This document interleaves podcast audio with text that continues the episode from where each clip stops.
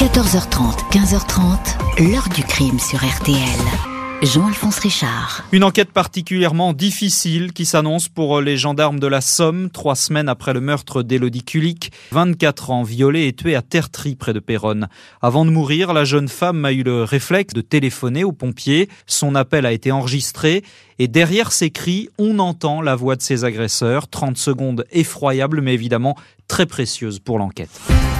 Bonjour, tout le monde s'accordait à dire que cette enquête allait être bouclée en quelques semaines.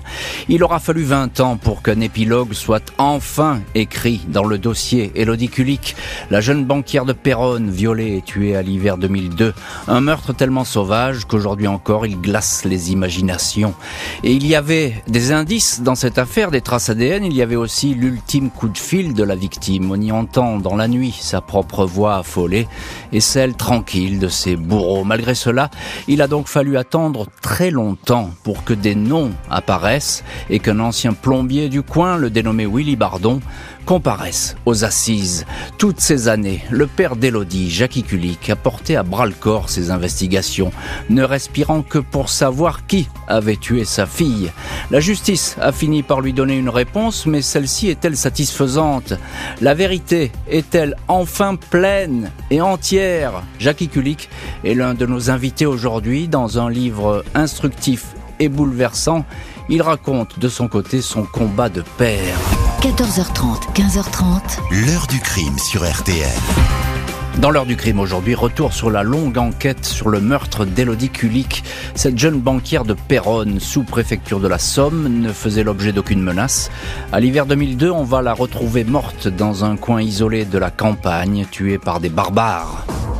Ce vendredi 11 janvier 2002 à 8h15 du matin, les gendarmes de la brigade de Péronne s'affairent au bord de la départementale 144 autour d'une Peugeot 106 grise, immobilisée dans un champ. La carrosserie est froissée, la lunette arrière brisée. Un accident signalé dès 1h du matin par un couple d'automobilistes qui a trouvé la voiture vide. Pas de sang à l'intérieur, apparemment pas de blessés. Les clés sont toujours sur le tableau de bord, un sac de femme est sur le siège passager. La conductrice a dû rentrer chez elle. Les papiers sont au nom d'Elodie Kulik, 24 ans, directrice de l'agence de la Banque de Picardie à Péronne. L'année précédente, elle a eu les honneurs de la presse locale, célébrée comme la plus jeune directrice d'une agence bancaire en France. Elodie Kulik est introuvable. Les gendarmes préviennent ses parents qui habitent le Pas-de-Calais à une de route, Jackie et Rosemary Kulik sont surpris et inquiets. Jackie Kulik, qui surnomme sa fille Boucle d'Or à cause de sa blondeur, a un mauvais pressentiment. La dernière personne à avoir vu Elodie est son ami Hervé. Ils ont dîné la veille au restaurant Le Nouveau Pavillon de Shanghai à Saint-Quentin, puis Elodie a repris la route de Péronne. Samedi 12 janvier au matin, Eric, un ouvrier agricole, s'avance dans un chemin de terre à Tertry, à 6 km du lieu où l'on a découvert la Peugeot. Il aperçoit une forme noirâtre qu'il croit être une souche d'arbre. Il s'approche. C'est un corps de femme, en partie calciné, les jambes dénudées. L'ouvrier est si choqué qu'il s'adresse au cadavre. Madame, mademoiselle, bredouille-t-il L'homme fait aussitôt le lien avec l'article du courrier Picard paru le matin même avec ce titre Péronne, la jeune banquière a disparu. Les gendarmes et le médecin légiste, le docteur Danderville, se retrouvent face à une scène de crime insoutenable. Elodie a été violée, frappée, étranglée, puis on a mis le feu à son corps de toute évidence. Elle a été attaquée alors qu'elle était au volant. Une voiture l'a sans doute prise en chasse sur la départementale. Il y avait du brouillard. La chaussée était glissante, la Peugeot est sortie de la route. Plusieurs agresseurs l'ont ensuite supplicié et amené ici. Sur le corps de la victime, les gendarmes prélèvent un préservatif utilisé lors du viol. Le sperme retrouvé à l'intérieur peut mener à l'un des tortionnaires. En apprenant l'horreur du crime, Rose Marie Kulik lance à son mari Ils me l'ont égorgé. N'y va pas, je ne veux pas que tu y ailles.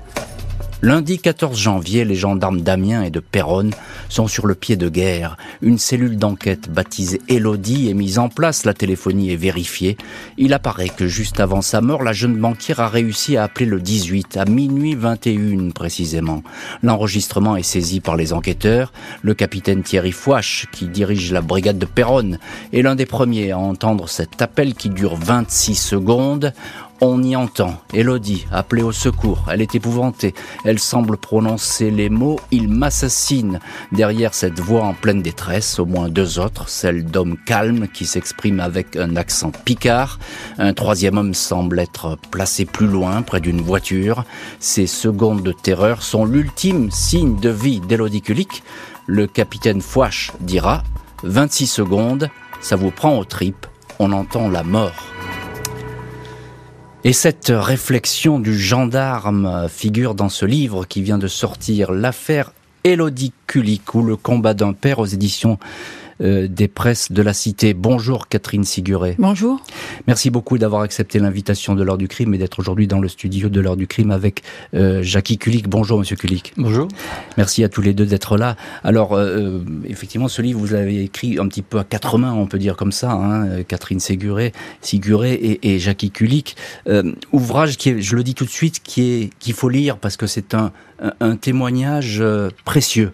Euh, c'est le témoignage d'un combat et c'est le témoignage de la mort d'une jeune femme qui effectivement ne devait pas mourir si jeune et, de toute façon dans ces conditions. Je le dis, un ouvrage précieux, euh, émouvant. Catherine Siguré, la première question, elle est pour vous. Vous êtes écrivaine, journaliste j'ai envie de dire, et puis il va nous en parler, Jackie Kulik, mais sans Jackie Kulik, il n'y a pas cette enquête. Non, parce que Jackie Kulik a su vraiment fédérer tout le monde, c'est-à-dire aussi bien les, gendarmes enquêteurs, les magistrats, euh, l'avocat historique, et à la fois par une force, une ténacité incroyable de, de, père vraiment monumental au sens de très solide, et en même temps un père très ouvert, très souple, qui va beaucoup communiquer avec les journalistes et qui va accorder confiance. Et je crois que la clé en fait du mystère, ce sera la confiance et le fait qu'en faisant confiance aux gens, il a réussi vraiment à, mobiliser toutes les énergies. confiance et puis un, courage immense. Jackie Kulik, euh, ça, fait 20 ans que ça dure, cette histoire, et ça fait 20 ans que vous subissez tous les jours euh, ce drame et que sans doute tous les jours vous pensez à votre fille. Euh, il y a un livre, ce livre, il fallait le faire parce que c'est important que tout ça soit écrit, c'est ça? Oui, pour moi c'était très très important. C'était un hommage que j'ai voulu rendre euh, non seulement à ma fille, mais également à mon épouse, à ma famille. Euh, Bon, j'ai travaillé avec euh, Catherine Séguré, j'ai été très content de travailler avec elle parce que bon, j'avais eu l'occasion de, de, la rencontrer précédemment. Euh, elle avait fait un article pour une, une revue qui devait s'appeler Voici ou je ne sais plus le titre de la, de, de, la revue. Closer. Oui, enfin voilà. Toujours est-il que euh, bah, la confiance est, est, est venue immédiatement. Euh, elle a été, elle a été la pour moi la seule journaliste à me hmm. confier euh, le texte qu'elle qu'elle devait produire avant qu'il soit paru. Donc euh, vous voyez, c'est de l'élégance. Au niveau, hein, oui, au niveau confiance, c'était énorme. Je savais qu'avec elle. Euh, elle, ferait du, elle ferait du bon travail. Elle ferait du bon travail. Et c'est du bon travail. Il faut absolument lire ce livre, hein, l'affaire Élodie Kulik ou le combat d'un père, euh, qui sort aux presses de la cité. C'est dans la collection Intime Conviction. Euh, Jackie Kulik, je le, je le disais, quand on vous dit votre fille est-elle chez vous hein, Les gendarmes, ils vous appellent, ils se renseignent. Euh, vous avez un mauvais pressentiment tout, ah oui, tout de suite. J'ai un mauvais pressentiment, oui, parce que tout à fait au départ, hein, le téléphone qui sonne chez moi le, le 11, euh, bon, euh, c'était c'était exactement la date de notre anniversaire de mariage, à mon épouse et à moi. Donc j'ai pensé que c'était Elodie qui nous appelait pour. Euh, et puis, et puis au bout du fil, il y avait les gendarmes. Hmm. Et là, là, il me demande euh, si Elodie est chez moi, euh, chose qui n'était pas évidemment. et tout de suite, je me suis dit, il y a quelque chose, c'est pas possible. Hein. Hmm. Ils ont bien essayé de de, de, me rassurer, de me dire que évidemment, il arrivait fréquemment que quelqu'un qui est accidenté au bord d'une route quitte le véhicule peut, et peut divaguer, etc. aller quelque part. Hein. Euh, bon, euh, on a mis l'hélicoptère, on a mis un hélicoptère pour la rechercher, on a mis, mais tout de suite j'ai eu un très très mauvais ressentiment. Je me suis dit c'est pas possible, euh, d'autant que moi je connaissais Elodie, je savais qu'elle roulait prudemment. Hein, oui, ça lui ressemblait pas comme ah, ça. Pas du hein, tout. De, disparaître. Catherine Siguré, il y a des tout de suite des indices. Hein. Il y a de l'ADN, il y a ce préservatif qu'on retrouve, il y a cette voiture accidentée. On, se dit ça va être facile cette enquête. Oui, les, enquêteurs sont vraiment très confiants, les, magistrats aussi, l'avocat, les faits diversiers, c'est-à-dire les, journalistes locaux qui, sont euh, quand même très très habitués à, ce type de d'événements. Et en fait, ils sont tous très confiants parce qu'il y a une masse d'indices qui, qui laissent penser qu'on a affaire euh, soit à des imbéciles, soit à des ivrognes, soit les deux, euh, à des gens qui en tout cas vont parler et ils, comptent beaucoup là-dessus au début. ils sont, ils sont plusieurs. Donc fatalement, quand on est plusieurs, on le sait par l'appel radio, on se dit il y en a forcément un qui va parler au coin d'un comptoir, hein, parce qu'on se doute qu'on n'a pas affaire à des gens très très euh, euh, malins ni prudents. Euh, et puis il y a, y, a, un ADN, il y a beaucoup de choses, c'est-à-dire qu'on a vraiment une masse d'indices qui est très rare. Et, vous avez qui plus est une équipe d'enquêteurs qui a envie hein, de, de, progresser. Ils sont pas inertes, hein, Jacques Kulik, ces, ces, gendarmes. au, niveau, des, au niveau de l'enquête, ça a été quelque chose comme il y a eu 30 000, 30 000 communications téléphoniques qui ont été, il y a eu 6 000 euh, prélèvements ADN, il y a eu, bon, ils ont travaillé. Oui, tout de suite on met le paquet. Hein. Ah oui, ils ont mis le paquet. Et, vous allez dire, euh, et c'est dans le livre de Catherine Siguré, euh, dans cette, ce livre, l'affaire Elodie Kulik, vous allez dire, c'est des, des gars du coin qui ont fait ça. Oui, c'est des gars du coin. Pourquoi vous dites ça? Ben, L'accent, l'accent, et puis, bon, il faut les connaître. Hein, Parce que le coin est isolé, c'est ça? Ben, Le coin est isolé, c'est un coin, écoutez, j'ai habité pendant 14 ans dans, la région, donc euh, euh, bon, je vois l'endroit où, où on retrouve les véhicules d'Elodie, euh, et ensuite, quelques kilomètres plus loin, l'endroit où on retrouve son corps. Hmm. Et vous savez, moi, j'ai fait, quand j'étais dans la région, j'ai fait un peu de vélo. Hein. cet endroit où on retrouve le corps d'Elodie, euh, il, faut être, il faut être de la région pour le connaître. Mm, il, faut être, euh, il faut être habitué euh, au secteur pour, pour connaître cet endroit-là. Ah, encore un mot, Catherine Siguré. Il y a cette bande sonore, hein, ces voix qu'on entend, pas facile à exploiter. C'est pas facile à exploiter parce qu'on entend principalement la voix d'Elodie et surtout elle dure 26 secondes, c'est-à-dire l'appel dure 26 secondes puisqu'évidemment la batterie a dû être arrachée par les, les agresseurs. Et il y a quelques secondes, c'est-à-dire trois ou quatre, où il y a de la parole qui est, exploitable, avec une parole qui est, brouillée, qui est assez lointaine. Donc immédiatement, il y a des, services de nettoyage de la bande à l'IRCGN, hein, à l'Institut de, scientifique de la gendarmerie, et, mais qui vont pas réussir à dégager quelque chose d'évident, non. Malgré les efforts des gendarmes, l'enquête s'enlise. Il va falloir attendre dix ans pour un premier et spectaculaire rebondissement. Les années passent, les gendarmes ratissent la Picardie à la recherche d'indices, de témoignages pouvant conduire aux violeurs et meurtriers d'Elodie Kulik. Pas moins de 620 pistes explorées, 14 000 numéros de téléphone contrôlés, les empreintes génétiques de 5500 hommes de la région analysées. Aucune d'entre elles ne match avec le préservatif recueilli sur la scène de crime. Malgré les efforts déployés, les bourreaux de la jeune banquière restent dans la nature. En 2007, la cellule Elodie se réduit comme peau de chagrin. Le nouveau trio qui pilote les investigations, le juge Duquesne, l'adjudant-chef Debar et le capitaine Femme Ohaï, n'en restent pas moins déterminés. Aiguillonné et encouragé par Jackie Kulik en personne, un père qui proclame Tant que j'aurai un souffle de vie, je ne lâcherai pas. Si ça n'avance pas, ça remontera. À qui de droit? Puisqu'une correspondance à 100% de l'ADN ne fonctionne pas, pourquoi pas en rechercher une à 50% s'interroge le capitaine Emmanuel Famouai, spécialiste de génétique. Il va tenter d'identifier une personne qui serait le père ou la mère du suspect. Une recherche dite de parentèle. C'est une première en France. Et cette fois, l'ADN match. Avec un individu inscrit au FNAEG, le fichier judiciaire des empreintes génétiques, apparaît un certain Patrick Viard, condamné pour agression sexuelle sauf qu'il n'est pas l'un des meurtriers d'Elodie. Il a un alibi. La nuit du crime, il était en prison. Les gendarmes s'intéressent au fils de Patrick Viard, Grégory Viard, 24 ans au moment des faits, réputation de fêtard, de gros buveur, sujet à des accès de violence. En 2002, année de la mort d'Elodie, sa compagne Cathy s'était présentée à la gendarmerie pour euh, déclarer que Grégory l'avait menacée de la violer, la tuer et la brûler comme les autres femmes. Ces propos auraient dû faire tilt, mais le rapprochement n'a pas été fait avec le crime de la banquière. Et désormais, il est trop tard. Ce passionné de 4x4 qui sillonnait avec ses amis tous les chemins de terre de la région est mort, écrasé contre un camion un an après le meurtre d'Élodie. Janvier 2012, le corps de Grégory Viard est exhumé. Des prélèvements effectués sur le fémur gauche confirment que Viard fait partie des personnes qui ont attaqué, violé et tué Elodie Kulik. C'est une certitude scientifique, affirment les experts. Les enquêteurs répertorient tous les hommes qui gravitaient autour de Grégory Viard, copain de beuveries et de sorties nocturnes dans les bars et les boîtes de la région. Un nom revient en boucle dans les témoignages, celui de Willy Bardon, ancien plombier, ancien patron de bar, il vit désormais de petits boulots près de Saint-Quentin. Il a la réputation d'être grande gueule, impulsif, bagarreur. Il est placé sous discrète surveillance. 16 janvier 2013, sept personnes sont placées en garde à vue à la section de recherche d'Amiens. On leur fait écouter l'appel au secours d'Elodie. Christophe, ex-apprenti de Viard, reconnaît la voix de son patron mais aussi celle de Bardon. Cathy, l'ancienne compagne de Viard, reconnaît également celle de Bardon à 100%. Romuald, demi-frère de Willy Bardon, dit en pleurant Cette voix, à 98%, c'est lui, ça m'arrache le cœur. En garde à vue, Bardon lui-même s'exclame C'est ma voix, avant de se reprendre. Elle ressemble à la mienne, mais je n'y étais pas.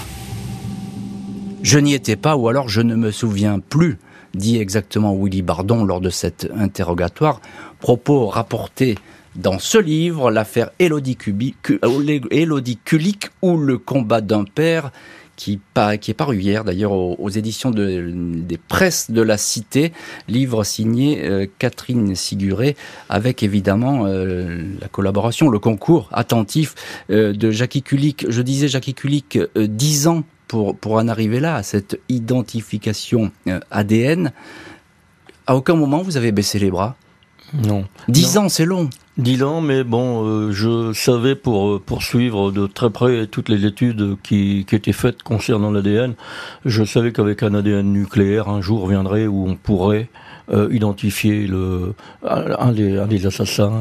Je regardais notamment euh, ce qui était fait en Angleterre. Les, vous savez que les Anglais étaient beaucoup, beaucoup en, avance euh, par rapport à nous exactement. Et dans certains articles, il était indiqué qu'à brève échéance, on pourrait vraisemblablement arriver à déterminer, à dresser un portrait robot hmm. d'après un ADN. Donc j'avais confiance, je savais qu'un jour viendrait où, où, où on trouverait, où on pourrait mettre un nom. Mais question, euh, quelle est la, où est-ce que vous puisez votre force? Parce que là, euh, je suppose que les auditeurs, ils se posent exactement la même question, à savoir, mais on a tué ma fille, euh, on l'a violée, on, a mis le feu à son corps, on l'a profané son corps. Comment vous arrivé à tenir le choc Qu'est-ce qui vous fait tenir? Oui, j'ai voulu, j'ai voulu quand même, comment dirais-je, au, départ, vous savez, j'étais beaucoup plus beaucoup plus violent. C'est vrai que j'ai été beaucoup canalisé par euh, mon avocat maître Roubiquet à l'époque. Hein. Et puis après, bah, je me suis rendu compte que, en définitive, euh, euh, on a parlé de la peine de mort. Il y a beaucoup de gens qui qui, qui parlaient de la peine de mort ou n'importe quoi.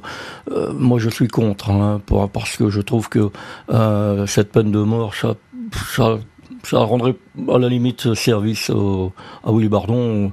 Non, j'aime autant, j'aime autant qu'il soit jugé. J'ai fait tout ce qu'il fallait pour qu'il soit jugé. Hein, il a été jugé deux fois, reconnu coupable deux fois. Tout à fait. Mais c'est l'image de votre fille qui vous fait tenir ah, comme ça? Exactement, exactement. L'image de ma fille et celle de ma femme. C'est ça. Ah, vous avez perdu aussi votre femme au, cours de cette enquête. Hein. Vous savez, on a, on a eu, on a tout détruit. Ma famille a été détruite en totalité. Et bon, euh, il me, reste un fils dont, bon, mon fils est, loin malheureusement, mais euh, il a souffert beaucoup plus que moi. Hein il a perdu, il a tout perdu. Et il a été obligé de, de s'exiler là-bas dans, dans le sud de la mm. France. Donc euh, c'est une histoire qui a détruit votre vie. Hein, Exactement. Vous, vous, le dites et qui continue puisque cette histoire, elle n'est pas terminée. Catherine Siguré, c'est vous qui signez euh, le livre dont je viens vous de, de parler. Euh, quelle est cette bande de, de fêtards et de, de, gros buveurs qui écument cette région, la, la, bande là autour de Viard, Bardon, etc. Bah, c'est une bande de jeunes qui se sont en gros fédérés autour euh, de, de, valeurs bien connues, euh, viriles dans le mauvais sens du terme, c'est-à-dire à peu près préhistoriques, donc qui hmm. sont la violence, la vitesse, les nanas, enfin, et, et, le tout avec une vulgarité et un, un, un, concours et une émulation, je dirais, dans le dans le pire. C'est-à-dire que c'est vraiment le, le, les gros bras du quartier, quoi. Hmm. Et il y, y, a cette histoire que j'ai rappelée. La compagne de Viard, à un moment donné, elle dépose une main courante à la gendarmerie. Elle dit il a menacé de me brûler comme les autres femmes. Ça aurait dû quand même attirer l'attention. Le problème, c'est qu'à l'époque, c'est pas encore très très informatisé, que ça fonctionne pas par des mots clés, des logiciels complexes de, de, recoupement, et que ça se passe dans le département d'à côté. Donc euh, du coup, c'est pas recoupé, c'est ça. Voilà, exactement. Et en fait, les, les, les, gendarmes locaux ont pensé que ça n'avait strictement aucun rapport. Enfin, ils n'ont même pas euh, réfléchi, euh, ça n'a pas fait mm. tilt du tout. Willy Bardon, qui va être, donc le, personnage principal, en tout cas lui, il est vivant, on peut l'attraper, on peut le questionner. Euh, il fait figure de leader dans cette bande. On a l'impression qu'il est respecté. Alors, il a fait figure de leader, mais les, enquêteurs en fait se confrontent à un vrai problème qui est dix ans après. Or, dix ans après, par définition, quelqu'un change. Euh, si on imagine que, que ça se passe dix ans en arrière et que si c'est réellement passé ça, s'il est réellement l'auteur, par définition, euh, ça peut quand même influer, euh, influencer sur le cours d'une vie. Donc, euh, c'est devenu quelqu'un de plus rangé, on va dire. Hein. C'est plus mmh. évidemment un jeune homme qui écume les boîtes de nuit, etc. Donc, c'est ça qui, qui, rend aussi les choses très compliquées. C'est une enquête dix ans après. Jackie Kulik, quand vous entendez ces noms, Viard, Bardon, quelle est votre réaction? Vous cherchez à savoir qui ils sont? Mais, tout au début, oui, quand j'ai appris par le, par le juge qu'on avait identifié le viard, euh, bon, il se trouvait, vous savez, dans, dans le village où j'habitais, à Monchilagache, il y avait un Patrick Viard. Ah. D'entrée, moi, il manque de chance, hein, une homonymie. D'entrée, j'ai pensé, et les, gens de Monchy m'ont appelé en me disant, mais Patrick Viard, c'est. Et, mais le juge m'a tout de suite. Euh, Heureusement, d'ailleurs. Parce que... tout de suite, le juge m'a dit, non, monsieur Kulik, c'est pas le Patrick Viard que vous connaissez. Il a une maman qui, qui s'appelle Madame Karanka. Euh, euh, ça n'a rien à voir. Ça rien à voir. Système, voilà. et, et, mais vous cherchez, vous, à vous, à vous informer quand même ah, sur, sur, qui sont-ils je, je, cherche à m'informer, exactement. Et mais, et mais là, là c'est à ce moment-là que renaît l'espoir. Je me dis que à partir du moment où on a un des un des, des, agresseurs de ma fille. Euh, ça va aller plus vite ça va aller plus vite. Il va y avoir fatalement, on va remonter, on va remonter. Les enquêteurs vont passer. Euh, vont, passer tout de suite à la vitesse supérieure. Évidemment, ça, ça, va faciliter les choses. 18 janvier 2013, Willy Bardon est mis en examen pour enlèvement, viol en réunion et meurtre. L'enquête va s'éterniser avant un rendez-vous aux assises. 20 novembre 2019, Willy Bardon, 45 ans, silhouette massive, crâne chauve, air absent, comparé libre devant la cour d'assises de la Somme à Amiens, seul sur le banc des accusés. Le deuxième suspect, Grégory Viard, est décédé depuis longtemps. Bardon a toujours démenti avoir agressé Elodie Kulik. Les avocats de Jackie Kulik, maître Didier Seban et Corinne Herman, le pointent néanmoins du doigt. Ils le décrivent comme un obsédé sexuel, un pervers qui fantasme sur les plans à trois, fantasme qui pourrait expliquer le viol en groupe infligé à Elodie. Willy Bardon admet avoir une sexualité débordante, il dit aimer les femmes, mais jamais jusqu'au viol. Je n'ai jamais violé une femme, ni même tiré les cheveux, dit-il. Les psychologues notent qu'il n'a pas le profil d'un prédateur sexuel, mais il peut y avoir l'effet sur lui d'un phénomène d'entraînement. La présidente de la Cour dit avoir en face d'elle deux personnages, un bardon gentil et serviable, un autre vulgaire, dangereux, humiliant. Bye. La voix qui accuse et accable Willy Bardon provoque une vaine bataille d'experts. Est-ce lui qui parle en arrière-plan d'une Élodie affolée? L'ingénieur audio de la police scientifique doit se résoudre à admettre qu'il n'a aucune certitude sur la question. Pour l'accusation, Willy Bardon n'a peut-être pas tué Élodie, mais il l'a certainement violée. 6 décembre 2019, l'accusé est condamné à 30 ans de réclusion pour viol, acquitté pour le meurtre. À l'énoncé du verdict, il un puissant pesticide dissimulé dans des gélules. Il va rester plusieurs heures entre la vie et la mort, mais il va survivre. Et voici donc pour ce premier procès euh, aux assises. Euh, Jackie Kulik, on, le sent bien, ce moment il vient 17 ans après la mort de votre fille. 17 ans, c'est presque une éternité. Euh, là, aujourd'hui, vous l'avez dit, c'est un grand jour. C'était un grand jour, effectivement. C'était un grand jour. Ça permettait à tout le monde de voir un peu euh, le, genre d'individu qui, avait agressé ma fille. Euh, vous savez que euh, les avocats de, la défense ont eu beau clamer, clamer son innocence, mais les témoignages féminins qui se sont accumulés lors de l'audience n'ont laissé planer aucun doute. quel regard vous portez sur cet homme? Est-ce que vous êtes, est-ce qu'il est conforme à l'image que vous avez fait Oui, oui, oui, oui. C'est un, pour moi, c'est un, un dépravé. C'est quelqu'un, un, alcoolique. C'est quelqu'un, voilà. Il vous regarde pendant le procès? Euh, non, il me, non, on peut pas dire qu'il me regarde parce que lors de la mise en situation, euh, parce qu'il n'y a pas eu de, il y a pas eu, comment dirais-je, euh, il y a un moment où on fait une reconstitution. reconstitution Il n'y a pas eu de reconstitution, il y a eu une mise en situation. il était, il était à 2 deux, deux mètres ou 3 mètres de moi. Il ne m'a jamais regardé. Et vous, vous le regardiez Moi, je le regardais. Mais lui ne m'a jamais regardé. C'est ce que, bon, s'il avait été véritablement innocent, c'était le moment ou jamais de clamer son innocence, de me dire, écoutez, monsieur Kulik, non, j'y étais pas. Rien. Et ça, il, il, vous a rien dit ce jour-là. Hein. Non. Ah, c'est important ce que vous racontez, Jackie Kulik. Euh, euh, Catherine Siguré, auteur de ce livre, L'affaire Elodie Kulik, ou le combat d'un père qui est paru hier aux éditions des presses de la Cité.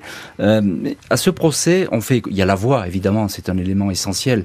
Mais elle s'est pas concluant que les experts eh, bah, ils disent non, on ne sait pas si c'est lui qui parle. Oui, il y, a eu une bataille d'experts et qui s'est déroulée sur plusieurs années d'ailleurs, parce que de demandes d'expertise, de contre-expertise, etc., de la part de la défense, ça a duré pas mal de temps. Et puis il y a eu des, experts qui reconnaissaient la voix à 87%, à 83%. Enfin, bon, ça ça n'a pas de sens, c'est oui ou non. Et simplement, il y a eu une très belle phrase de, du, Jackie et de, Fabien aussi, euh, le, le fils de Jackie, qui ont dit en tout cas, on reconnaît la mmh. voix d'un de ses proches. Et, c'était plus ça qui était concluant, c'était le fait que, sa voix avait été reconnue. Oui, et si vous aviez été dans la salle d'audience, euh, lorsqu'on entend la voix de Willy Bardon, parce qu'on le fait parler, hein, on s'arrange pour le faire parler, il parle, il parle, il parle, et puis on passe l'enregistrement, et au moment où on passe l'enregistrement, il y a eu un cri de stupeur dans, dans, dans, dans, la salle. Hein. Tout le monde, tout le monde s'est rendu compte que c'était bien la voix de Willy Bardon qu'on entendait. Et donc c'était un choc à ah c'était un choc pour tout le monde. Hein. Willy Bardon continue à se dire innocent. Il fait appel, espérant qu'une nouvelle cour d'assises rendra un verdict plus clément. 14 juin 2021, Willy Bardon est devant la cour d'assises d'appel du Nord, à Douai. Ses avocats, maître Marc Bailly, Gabriel Duménil, brandissent le spectre de l'erreur judiciaire. C'est un dossier dans lequel la soif de justice a conduit à une injustice, disent-ils. On a tellement voulu trouver un coupable qu'on en a fabriqué un. Le procès n'a pas du tout le même rythme que le premier. Les voix masculines enregistrées sur l'appel au secours d'Élodie, élément controversé, ne sont plus mises en avant. Les photos de la scène de crime sont réservées aux seuls jurés. Willy Bardon apparaît confiant quand les avocats de Jackie Kulik l'interrogent sur ses relations avec les femmes. Il admet qu'entre copains, on disait l'essayer, c'est l'adopter comme pour une moto ou une voiture, quoi.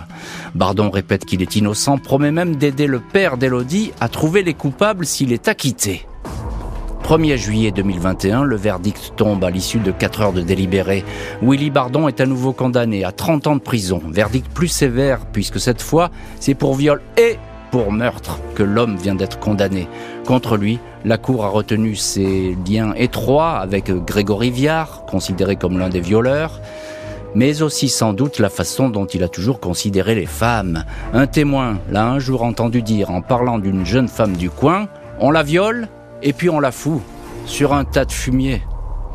Et voilà donc pour ce verdict confirmé, 30 ans de prison pour viol et pour meurtre, c'est important parce que là, effectivement, on est passé au, degré euh, supérieur. Catherine Siguré, écrivaine et journaliste, euh, j'ai envie de dire que ce qui a pesé aussi pour la confirmation de ces 30 ans de prison, c'est cette attitude avec les femmes. Ça a pesé lourd, ça, contre Bardon Oui, absolument, parce que entre le, moment des faits en 2002 et 2019 euh, ou 2021, le, problème est qu'il y a MeToo qui est passé, il y a toute la notion de consentement, et il y a un humour, euh, qui ne passe plus, entre guillemets, qui ne passe plus, qui passe mm. pas pour de l'humour, qui passe tout simplement pour une indifférence et pour un caractère euh, agressant en soi. Mm, mm. et et, c'est certain qu'il il a été euh, condamné à une peine beaucoup plus lourde euh, que s'il avait été jugé au moment des faits, et que ses propos ont pesé très lourd. c'est ça, parce que là, les, propos, ils sont rapportés par des témoins à chaque fois. Hein. Absolument. Euh, quelle, quelle, est l'attitude à son procès, à, Bardon? Il, dit, je, je, suis pas. Non, pas moi. Bardon à son procès, il est très absent. Oui, oui, il est non, il est absent. Il, est, il, regarde au loin. Il est non, il est. Et je crois que justement, il a aussi compris qu'il fallait pas qu'il parle trop, parce que quand il parle, il lâche des phrases spontanées entre guillemets, et quand il est spontané, ses avocats ont dû lui expliquer que c'était pas bon. C'est ça. Donc ils ont essayé de le briefer pour qu'il reste un petit peu plus sur la réserve. Je pense qu'il a eu peur qu'on qu'on remette les, les, les enregistrements, mm. hein, parce que bon, bah, il a parlé beaucoup beaucoup moins. Mm. Hein, il s'est rendu compte que le, fait d'avoir parlé énormément. Ce, que vous lui disiez tout à l'heure, cette espèce de déco que ça a produit dans la salle d'audience, qui, est, spectaculaire. Euh, après le verdict, quand euh, le verdict est tombé, confirmation, euh, vous avez dit devant les micros, devant les journalistes, j'ai tenu parole, j'avais dit qu'on les aurait et on les a eus. On les a eus? On les a eus. Pour moi, on les a eus. Hmm. Pour moi, ils étaient deux. Et bon, il y avait, c'est indéniable lorsqu'on écoute la bande, euh, la bande sonore, euh, il y avait un meneur, Willy Bardon, et il y avait un exécutant à côté, euh, Grégory Viard, hmm. tout. Catherine, Catherine Siguré, l'enquête confirme ça? Deux personnes Parce qu'on a dit peut-être trois à un moment donné. On a dit trois à un moment hmm. donné, mais c'est vraiment à cause de la bande d'enregistrement qui est vraiment trouble. Et, surtout, dans ce qui est certain, c'est qu'il y a un meneur et un suiveur, et ce qui confirme un phénomène de bande et d'entraînement. Mhm. Et, au procès, euh, quelle est l'ambiance à ce procès? Comment êtes-vous quand vous apprenez ce verdict Est-ce que voilà, vous dites on les a eus, mais vous avez le, sentiment que c'est la fin de l'histoire? Mm, Oui, oui, il me semblait que c'était la fin de l'histoire, mais bon, euh, vous avez vu que les avocats ont immédiatement euh, fait un appel en, cours de cassation, donc, euh, mais l'ambiance au procès de, Douai a été tout à fait différente de celle de d'Amiens. Hmm. À savoir que à Douai, à Douai, il y avait le Covid et la salle, la salle d'audience, il y avait 100, 100 places environ. Il y en avait 50 réservées euh, pour la famille de Willy Bardon et puis 50 euh, chez moi, vous voyez. Mm. Donc euh, c'était très très peu. Il y avait énormément de monde le premier jour devant le palais de justice, mais quand les gens ont vu qu'ils ne pouvaient pas rentrer, mm. bon, ils ont suivi à la, radio, à la télé, dans la presse, ils ont suivi les. Hein. Catherine Siguré, l'enquête, elle a été suffisamment bien construite pour arriver à cette condamnation L'enquête, elle, elle, a été réellement, euh, à, mes yeux, bien construite dans la mesure où il n'y a, a, jamais eu de relâchement. C'est-à-dire que l'affaire Elodie a duré 20 ans et elle n'a jamais été un cold case. Elle n'a jamais été en bas d'une pile où on s'en occupe plus. Ce qui est exceptionnel. Hein. Exceptionnel. Ce qui est exceptionnel, mais grâce à vous aussi, hein, Jackie, Jackie Kulik. Hein, et, absolument, et c'est ce, ce, qui est formidable, c'est que c'est quand même une enquête qui montre des institutions qui fonctionnent. Et c'est quand même assez rare qu'on ait une telle synergie des enquêteurs et des magistrats. Vous, avez douté, Jacques Kulik, de cette condamnation de, Willy Bardon Non, non. Parce qu'à un moment donné, ça paraît un peu flottant quand même lors, du, du, non, procès. bon, à partir du moment où il avait été condamné la première fois à, Amiens, bon, moi je je, voyais pas je, voyais pas qu'il puisse être acquitté. Euh, d'autant plus que je vous rappelle qu'il avait commis une très très grave faute dans la mesure où, profitant de sa liberté. Euh, euh, il, était intervenu auprès d'un témoin important euh, et en le menaçant. Donc, euh, donc ça, tout, ça, vraiment tout, ça pesait contre lui. Hein. tout ça pesait contre lui, évidemment. 20 ans après le crime et malgré les condamnations, l'affaire n'a pas encore de point final. La Cour de cassation est saisie du dossier. Après le verdict en appel à Douai le 1er juillet 2021, les avocats de Willy Bardon avaient prévenu le combat continue la défense a donc introduit un pourvoi devant la Cour de cassation, seul moyen d'effacer le dernier jugement. Les avocats dénoncent des problèmes de forme et font savoir que l'accusé n'a pas eu de procès équitable. La présomption d'innocence de Bardon aurait été mise à mal lors de sa garde à vue, avec notamment les auditions de témoins hors procès verbal. Plus de 20 ans après le crime et après avoir vécu et porter sur ses épaules chaque minute de l'enquête. Jackie Kulik n'a d'autre choix que d'attendre la décision de la Cour de cassation pour savoir si le chemin judiciaire s'arrête enfin ou s'il lui faudra encore marcher. Et Jackie Kulik, vous êtes donc le père d'Elodie euh, Kulik est l'un de nos invités aujourd'hui dans l'heure du crime. vous êtes encore prêt à marcher encore et encore s'il le faut. S'il y a un troisième procès, c'est possible. Si la, oh, Oui, c'est possible. Mais enfin, je marcherai, je marcherai jusqu'au bout, je l'ai dit. Hein. Maintenant, je peux m'arrêter aux trois quarts du chemin. Pour moi, pour moi, le chemin est fait. Il a été condamné, il a été condamné deux fois. Euh, bon, les avocats de la défense ont beau, beau rôle de dire que le procès n'a pas été équitable. Qu'on, bon, euh, c'est le jeu c'est leur jeu, hein, c'est leur jeu. On comprend. Moi, je comprends, je comprends le rôle des avocats. Vous savez, c'est j'ai été tellement habitué, tellement confronté à eux que bon, maintenant je, je vois où ils veulent en venir. Hein. Bon, peut-être est-ce que ils ont voulu en définitive lui donner un dernier espoir, hein, à Willy Bardon, mais bon, pour moi il y a bon, pour moi, allez, je vais dire, on va, chiffrer, si vous voulez, euh, à 95%, euh, il a aucune chance. Mais troisième procès tout de même vous, vous voyez retourner encore à nouveau devant une cour d'assises J'y retournerai. Tant que je pourrai y aller, j'y irai. Hmm. Tant que je pourrai marcher, j'irai. J'avais dit du reste à un avocat de la défense que maintenant j'étais équipé d'appareils auditifs et que euh, comme il fallait traîner, traîner les affaires, euh, la prochaine fois que s'il y a encore un nouveau procès, la prochaine fois je viendrai peut-être en fauteuil roulant, mais j'irai. Vous, avez, vous avez quel âge?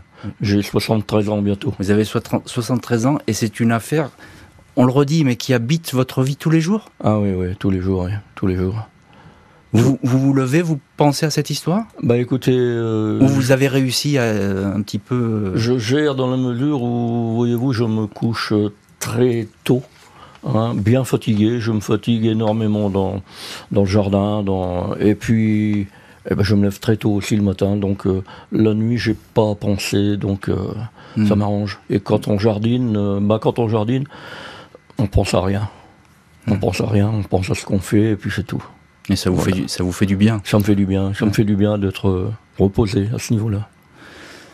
Catherine Siguré, c'est étonnant et très émouvant hein, ce que dit euh, Jackie Kulik. oui, j'ai beaucoup pleuré en écrivant parce, le livre. Que, mais ça m'étonne pas parce qu'effectivement, euh, d'abord, euh, Monsieur Kulik, vous êtes un personnage courageux et très attachant et on est très heureux de vous avoir aujourd'hui dans l'heure du crime.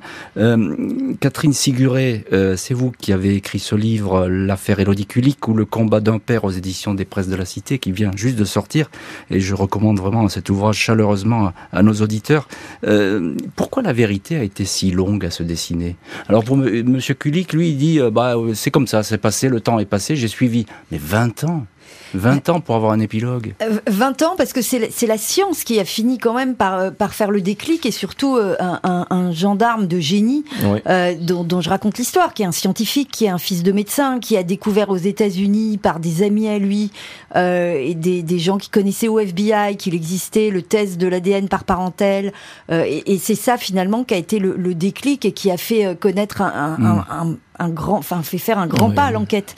A une, bonne équipe, une bonne équipe avec le juge du, Duquesne. Voilà, et, avec le juge Duquesne, qui est, qui est un magistrat audacieux. On, une équipe, euh, on leur reproche assez souvent leur tiédeur ou leur négligence, et qui, qui a su contourner la loi et aller un peu au-delà. Et il faut, il, faut saluer, il faut saluer le travail quand le travail est, là, évidemment.